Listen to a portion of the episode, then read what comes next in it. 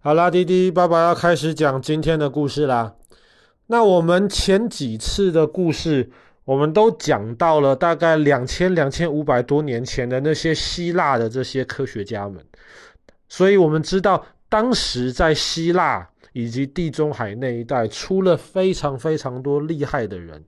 那么他们研究的一些成果，可以说是奠定了后来一两千年整个欧洲的这种思想以及文化的基础。但是，只有西方才有厉害的人嘛？那当然不是。其实，在同时间的时候，东方也有很厉害的人，只是毕竟。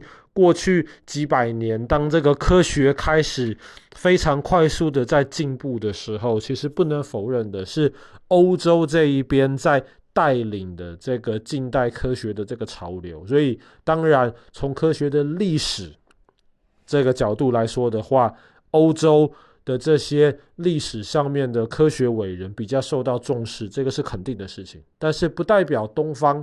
没有在科学上面也是非常非常有成就的一些人物，可是我们还是先从西方讲起。西方有一个很有名的一个人，大概在两千两百年之前吧，他叫做亚历山大的托勒密。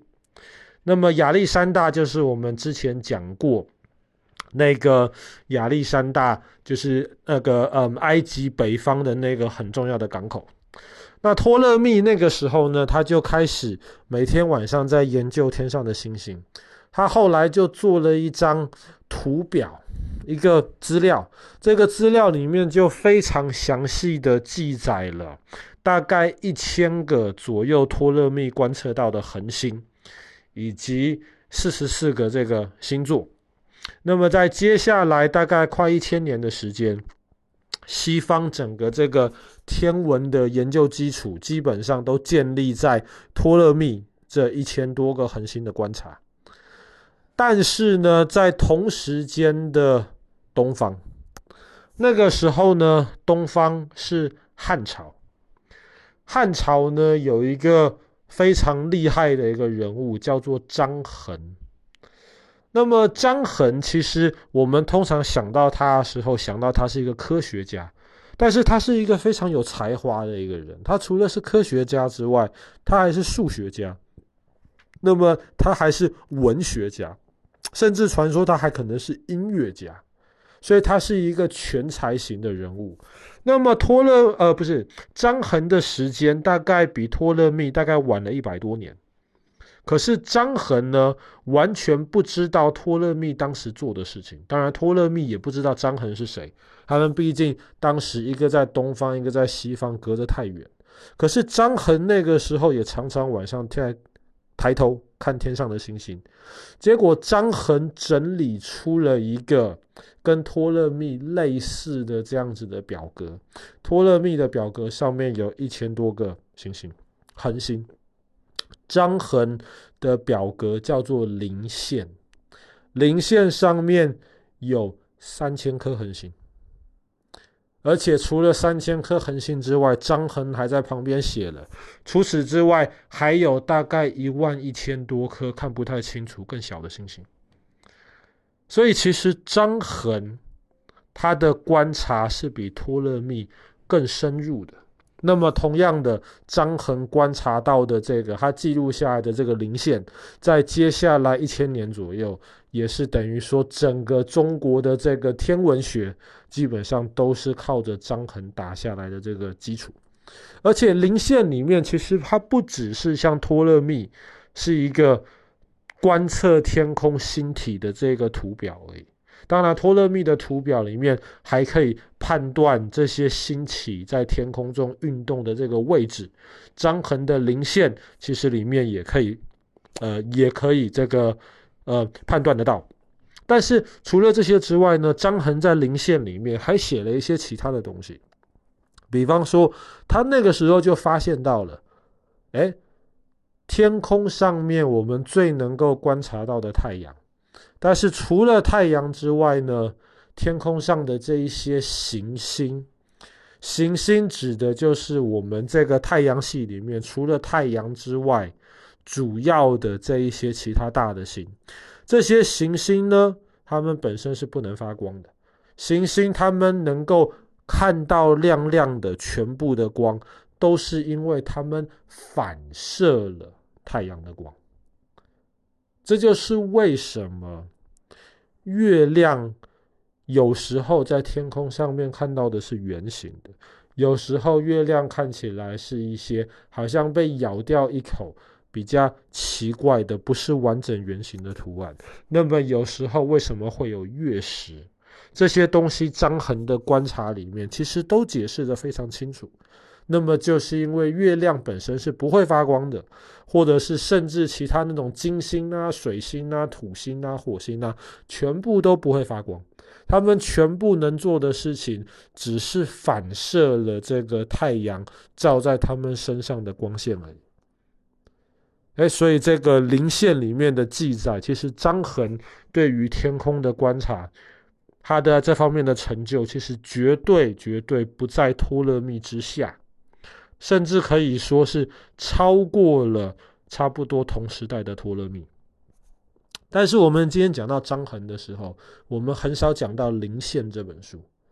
张衡更厉害的一个东西，其实有两个。第一个叫做浑天仪，浑天仪其实基本上就是一个天球仪。那么呢，它就是一个圆球。可是这个圆球呢，它会跟着特定的轨迹转动，那么就能够反映出在灵线里面张衡记载的天上的这些恒星的移动轨迹，而且这个浑天仪呢还是自动的，你不用手自己去转。张衡当时设计了用水，水就一滴、两滴、三滴、四滴这样子滴下来，当积够水的时候呢，浑天仪就会转一步，那么转了一步之后，水排掉，再继续滴水，所以就这样子，浑天仪能够非常好的反映出了这个天上星星转动的这个轨迹。但是我们讲到张衡，最容易想到的还不是浑天仪，是一个更厉害的一个东西，叫做后风地动仪。后风地动仪分成两个部分，第一个部分是上面这个后风的部分，后风的部分比较容易。像我们今天骑车回来的时候呢，经过了那个直升机场，停直升机的那个地方，就看到有一个橘色的一个小旗子。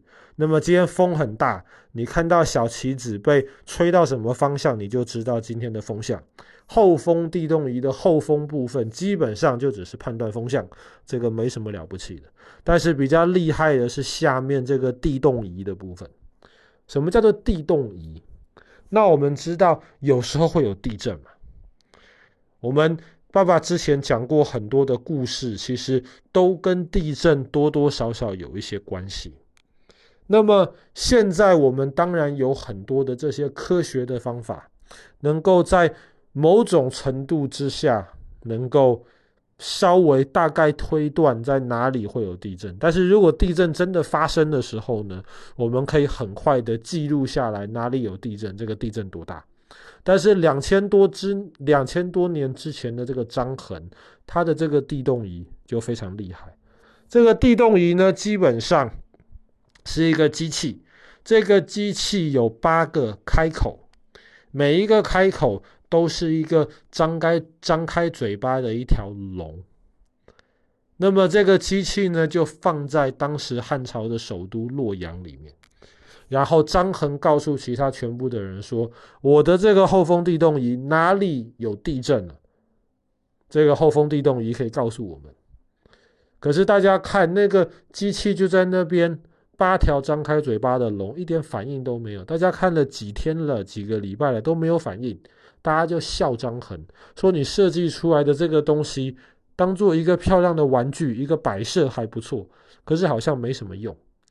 可是就当大家嘲笑他的时候呢，忽然面对西边的那一条龙，嘴巴里面吐出了一颗球球。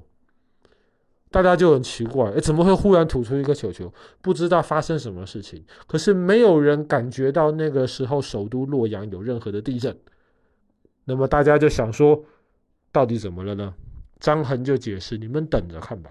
那么西边这里一定几天之内就会有消息传过来。果然，没有多久，西边大概离汉朝当时首都可能六七百公里的地方，有消息传过来说，几天之前那边发生了大地震，赶快首都这边要派人呐、要把食物运过去帮忙那些受影响的老百姓。这个时候，大家就吓到了。原来张衡的后丰地动仪在地震发生的时候，他就已经知道了，所以面对西方的那个龙，就吐出了一个球球，大家就知道西方有地震。那么很可惜的是，后丰地动仪后来在接下来的三国时代被毁掉了。那么书上有记载。可是，在它被毁掉之后呢，很多人试着去照着它的记载做出来，可是没有人做得出来。那么，不要说这后封地动仪啊，临县爸爸刚刚讲到的那一本书，在后来的三国时代也毁掉了。那么，在一千多年后的宋朝，当时宋朝的天文学家也试着学习张衡。观察天上的星星，结果张衡的临县里面记载的三千多颗恒星，宋朝的天文学家只能看到一千五百颗。过了一千多年啦，比张衡当时的观察少了一半。那么后丰地动仪是甚至在过去几十年，其实还不断的有人试着仿造出来。大家知道后丰地动仪的原理大概是这个样子。可是，就是做不出他能够判断几百公里外的地震那样子精细的那一种状态。所以，张衡其实真的是一个很厉害的一个人物，一个天文学家，而且他对于机械、对于工程的这个掌握能力，其实非常非常强。好啦，那么我们今天的故事就讲到这边，汉朝张衡的这个后丰地动仪。